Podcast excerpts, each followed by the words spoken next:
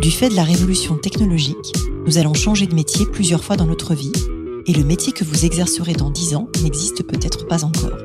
Je m'appelle Isabelle Rouen, je suis entrepreneur et fondatrice du cabinet de recrutement de dirigeants Colibri Talent. Tous les jours, j'accompagne des femmes, des hommes et des entreprises qui se transforment et qui transforment leur métier. Avec ce podcast Les métiers du futur, je vous propose de rencontrer des dirigeants, des entrepreneurs, des chercheurs, bref, des personnes inspirantes qui vont partager avec vous leur parcours et leur vision du futur de leur métier. Bonjour à toutes et tous et bienvenue dans le podcast Les métiers du futur. Aujourd'hui, je reçois Catherine Barba. Catherine, tu as un parcours incroyable dans le digital en créant et dirigeant très jeune OMD Interactive à la fin des années 90. Tu rejoins ensuite eFrance, créé par Marc Simoncini. Et en 2004, tu crées le portail de shopping Cash Store, un site de cashback. En 2005, tu développes un cabinet de conseil en e-business, Malinea, que tu vends en 2011 au fondateur de venteprivée.com. En 2012, tu fondes CB Group pour accompagner les enseignes de distribution physique et les grandes marques sur leur transformation interne autour du digital. Et en septembre 2022, tu crées Envie, l'école des indépendants, avec une promesse très forte créer la formation dont tu aurais rêvé quand tu lançais tes premières entreprises et réunir la plus belle communauté de mentors. L'épisode d'aujourd'hui est donc consacré au futur du travailleur indépendant. Bonjour Catherine. Bonjour Isabelle. Bah, je suis ravie de t'avoir au micro du podcast et pour commencer, j'aimerais que tu m'expliques en fait ton parcours personnel et comprendre en fait ce qui t'a donné envie de créer autant de boîtes quoi. C'est l'énergie. J'ai une énergie à revendre. Je suis tombée dedans quand j'étais petite. Tu sais, et puis, quand tu as autant d'énergie et cette soif de liberté, de faire, d'explorer, la curiosité qui m'anime, ça se traduit pour moi dans le fait de créer des entreprises. Et pourquoi être passé, en fait, on va dire, du domaine du e-commerce, qui est quand même ton point de départ, à euh, cette école pour euh, les indépendants? Qu'est-ce qui fait changer le braquet dans cette direction-là? Je suis rentrée des États-Unis euh, fin 2020, où j'ai passé cinq ans en famille et j'avais pu observer toute la transformation des entreprises, la transformation du travail. Et ça m'est tombé dessus comme une évidence que finalement la nouvelle frontière, un peu le pendant, le contrepoint de ce qui s'était passé il y a 25 ans avec le digital, aujourd'hui c'est la révolution du travail. Il y a beaucoup de similitudes. Ça remet en cause exactement tous les fondements de l'entreprise. On faisait tout autour du client il y a 25 ans, c'était la réorganisation des entreprises autour du client. Là, c'est la réorganisation autour du travailleur. Donc pour moi, c'est une sorte de suite logique. Tout ce que j'ai appris pendant 25 ans sur la transformation, sur la façon de travailler autrement, eh ben je crois que c'est ça mon histoire demain, c'est créer cette école pour les indépendants. Alors, c'est quoi Envie et comment est-ce que ça va marcher? Donc je crois qu'il va y avoir de plus en plus d'indépendants en France. Je ne sais pas si tu partages ce... ah, je partage tout à fait le point. Alors même si le salariat demeure majoritaire, et je crois que c'est 90% des travailleurs en France, aux États-Unis c'est à peine 50%, et on sent bien effectivement, et j'en fais partie d'ailleurs de ce mouvement-là, qu'il y a de plus en plus d'indépendants, et c'est quelque chose qu'il faut absolument prendre en considération. Mm. Et je ne sais pas si c'est ton point, mais en tout cas c'est vrai que quand on se lance sur l'indépendant, la première fois on n'est pas du tout accompagné. Oui, c'est vrai. Et tu vois, il y a les indépendants full-time qui sont indépendants à temps complet, mais il y a aussi beaucoup, beaucoup, beaucoup d'indépendants que l'on appelle slashers. Tu restes effectivement un pied dans le salariat parce que c'est synonyme de sécurité, de mmh. stabilité, mais tu es quand même titillé vers quelque chose qui t'apporte un peu plus euh, euh, d'envie, de tout ça. D'où le nom de l'école, d'où euh, envie. envie, ça veut dire ensemble vers ma nouvelle vie d'indépendant. Ah, d'accord. Et donc, je suis convaincue qu'il y a ce mouvement de l'économie euh, qui va vers euh, l'indépendance. J'ai regardé, ça n'existe pas. Ce que je voulais faire n'existait pas. Et donc, je l'ai développé. Et comment ça va marcher Ça va être quoi le contenu? Eh bien, c'est à la fois une école et une communauté. Donc, euh, on va proposer un assessment, une évaluation de toutes tes prédispositions entrepreneuriales. Qu'est-ce qui, chez toi, dans tes atouts, dans tes motivations, tes compétences, tes aptitudes, fait de toi quelqu'un qui est capable de réussir en indépendant? On l'a mis en place avec des chercheurs en neurosciences hein, et des gens des sciences cognitives. Passionnant boulot depuis euh, six mois, on est là-dessus. Et à l'issue de cette évaluation, mais bah, tu vas voir quels sont les trous dans ta raquette. Et c'est précisément ce qu'on va te proposer, des micro-formations très courtes, très concrètes pour t'aider à progresser sur ce qui te manque. Donc c'est la partie formation. Et puis pour tous les gens qui n'ont pas spécialement envie ni le temps d'en faire, il y a une communauté avec beaucoup de contenu, de rendez-vous, d'exercices, de ressources qui vont probablement te donner les clés pour réussir à ton compte. Alors, qui va constituer ta première promo? Ben, J'aimerais bien le savoir. on le saura en septembre. En fait, on va lancer les préventes euh, là euh, dans quelques jours.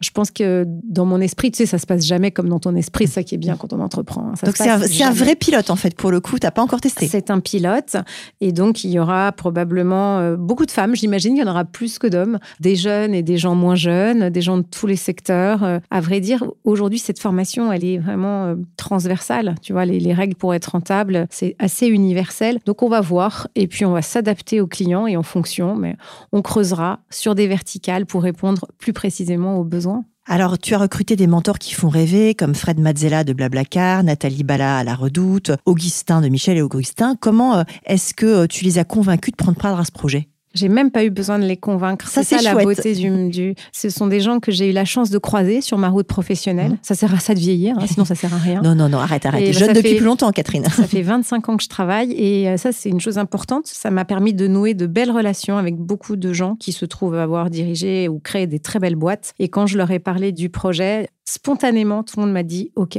j'en suis. En quoi est-ce que cette formation, elle va être innovante? Ben, ce qui est innovant, c'est que c'est très euh, tourné vers l'action. Tu n'apprends pas pour apprendre. C'est pas dispensé par des théoriciens de la transition professionnelle, c'est fait par des gens qui ont fait le chemin avant toi. Tous les profs sont des entrepreneurs et des entrepreneurs qui ont réussi. Et ça, c'est la première chose. Et l'autre, c'est que bien qu'aujourd'hui à distance, parce que tu sais, on est dans la frugalité, vu qu'on se lance euh, et on va voir si ça marche, on n'a pas de locaux physiques toute la difficulté et aussi le challenge, c'est d'arriver à créer cet esprit de communauté, de faire en sorte que tu te sens appartenir alors que tu n'es pas physiquement ensemble. Et ça, je crois qu'on a, et ça m'a beaucoup inspiré ce que j'ai vu aux États-Unis. On a trouvé des choses. Après, je t'en parle, c'est encore très théorique. Hein. Ça se passera pas comme j'ai prévu, c'est sûr. Mais ce qui est innovant, c'est d'arriver à faire des. Ça s'appelle cohort based en anglais. Je sais pas comment ça se traduit en français. C'est collectif à distance. Et ça, j'ai pas vu beaucoup de choses de ce genre-là. Et puis enfin, enfin toute l'ingénierie pédagogique, elle est, euh, je l'ai pas vue ailleurs en fait, hein, et elle est très tournée vers l'action, vers le collectif euh, et vers la réussite de ta boîte. T'apprends pas pour apprendre. Ouais, c'est ça le sujet. Tu vises une promo de combien d'entrepreneurs au départ? On va le tester sur 100 personnes. 100 personnes, entrepreneuses et entrepreneurs. Mm, mm. Et tu espères avoir 100 créations de boîtes. Les gens auront déjà créé leur boîte ou euh, Ils ont déjà une idée. Ils ont déjà peut-être un projet, ils ont déjà, il et elle, hein, ont mm. déjà même peut-être déjà commencé quelque chose qui pourrait mieux performer, à l'évidence. Et donc, ce sont ces gens-là. Mais il faut avoir une idée quand même à la base. C'est quoi ton modèle économique? Voilà, c'est très équilibré. Ça, c'est une chose que j'ai appris. c'est ma quatrième boîte. Là encore, l'expérience euh, est précieuse. J'ai un volet B2B et un volet B2C. D'accord. Et dans le volet B2C, il y a la formation d'un côté et puis de l'autre, euh, l'abonnement à la communauté. D'accord. Et tu n'as pas un volet business to government pour le coup avec de la reconversion, ce genre de choses? Bah, si tu veux avoir euh, de l'argent dans tes caisses en 2030, tu peux faire ça. Mais moi, j'ai besoin de cash plus tôt, donc il faut plutôt aller chercher des clients où ça va vite. Quoi.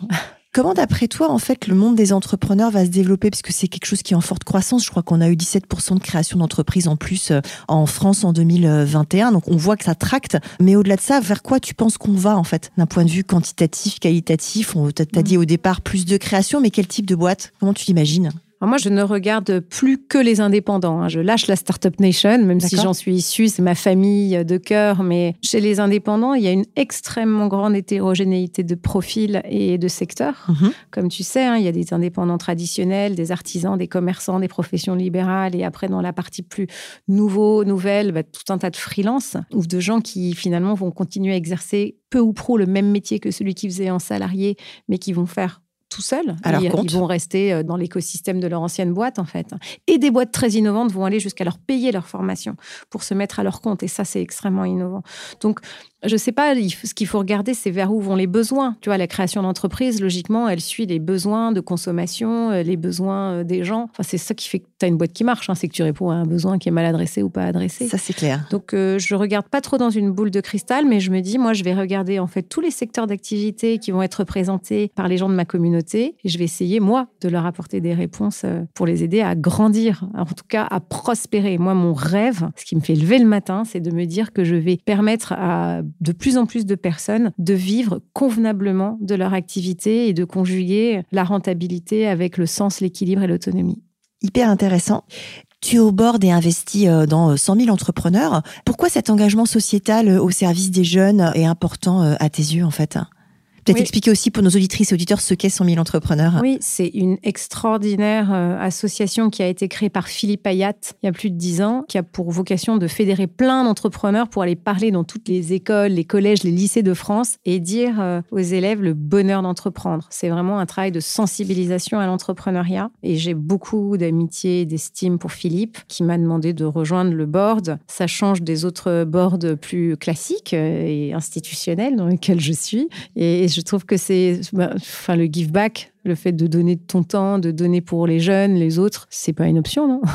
C'est normal. Je te rejoins complètement. Et du coup, ça m'intéresse aussi peut-être que tu parles de ton expérience dans des boards. Je crois que tu es au board de Renault. Oui, j'adore. Euh, comment ça se passe en fait? Comment on fait pour accéder à un board S'il y a des auditrices et des auditeurs que ça intéresse, je trouve que ça peut être intéressant aussi que tu documentes ça dans le, dans le mhm. parcours. Comment ça s'est passé? Ça, c'est une question que beaucoup de gens me posent. Mais comment tu as atterri là? Pourquoi toi?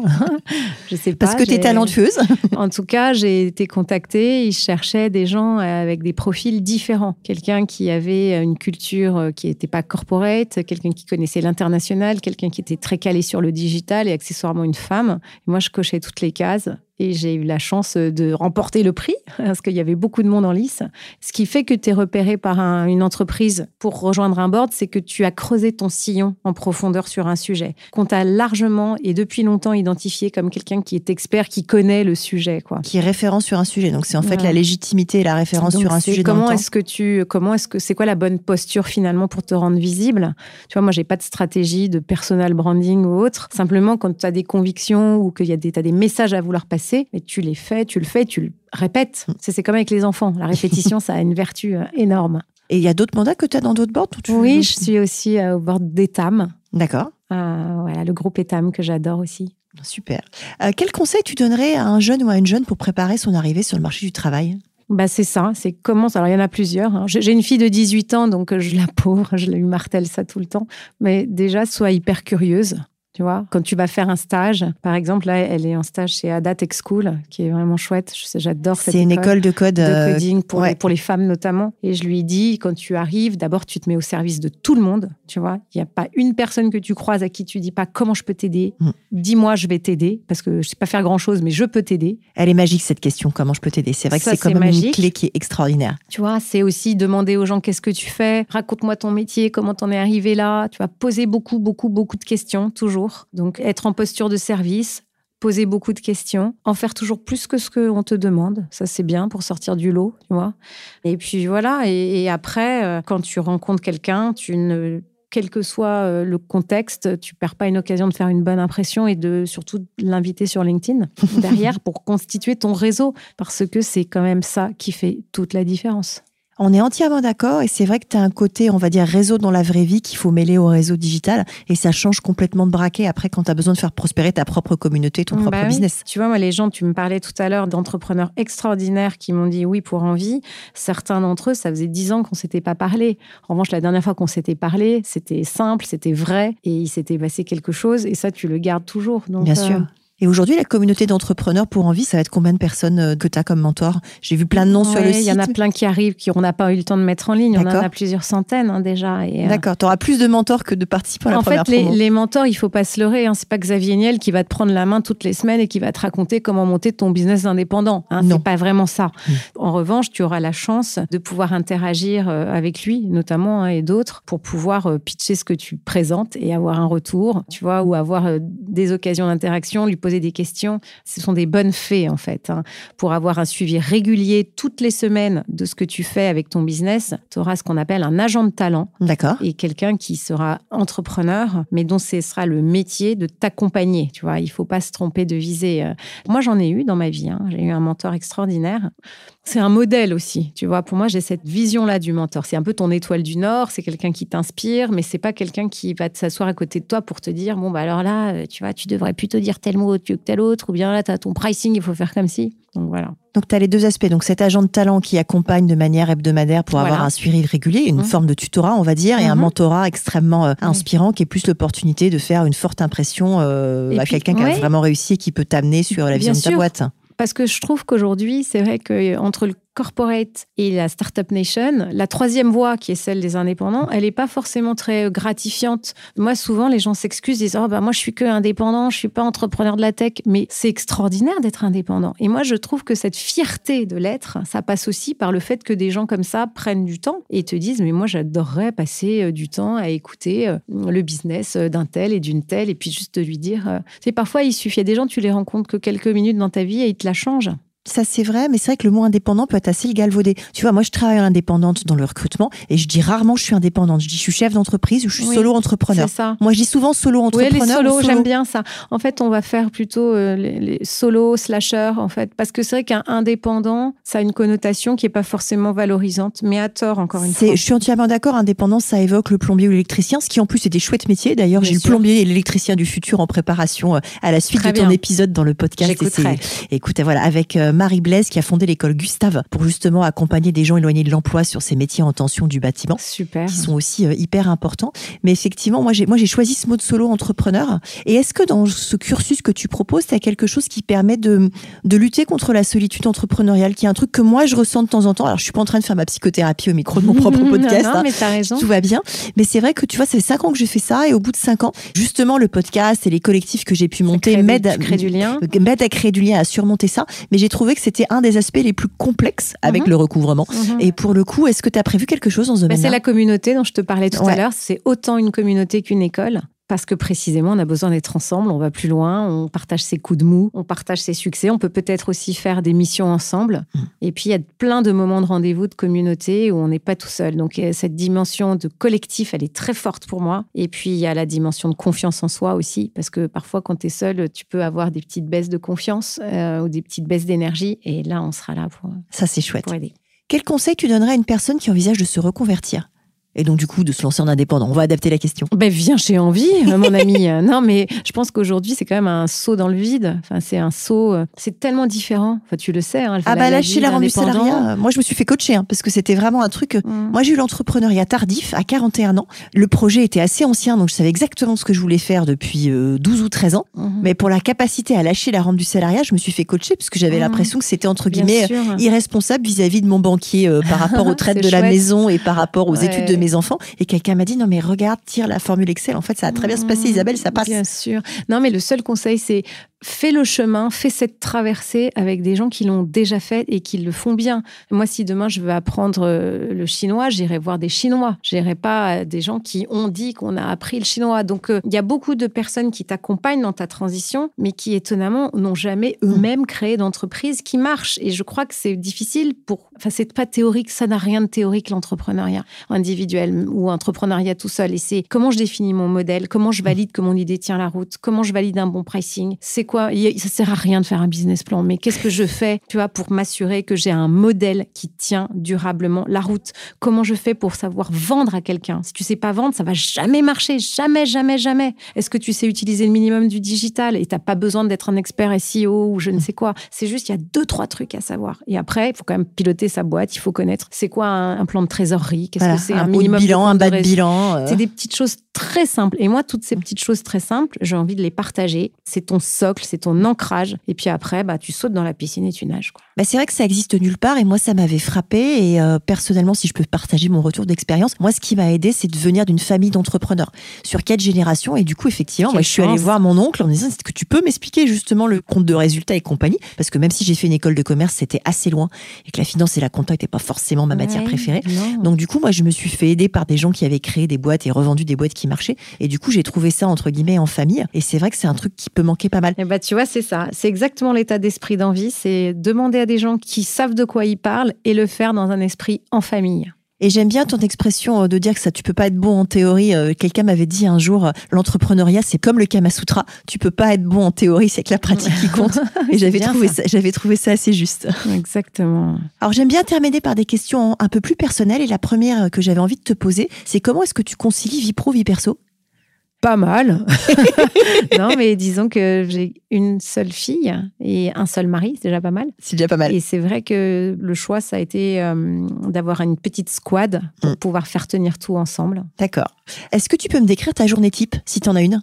Il n'y en a pas deux qui se ressemblent, mais euh, je passe beaucoup de temps euh, avec euh, des indépendants à en discuter avec eux. Il faut jamais perdre de vue la cible à laquelle tu t'adresses et il faut être toujours, toujours très plugué à eux pour pas, tu vois, Mm. travailler en chambre. Voilà, j'essaie d'é- d'équilibrer un peu entre la prospection, la production. Là, c'est un peu une période particulière parce que je suis en- dans les coulisses en train de préparer un lancement. Puisqu'on on enregistre au mois de juillet 2022, donc du coup, effectivement, on est en pré-lancement pour Mhm. lancer cet épisode au moment où toi, tu vas lancer Envie.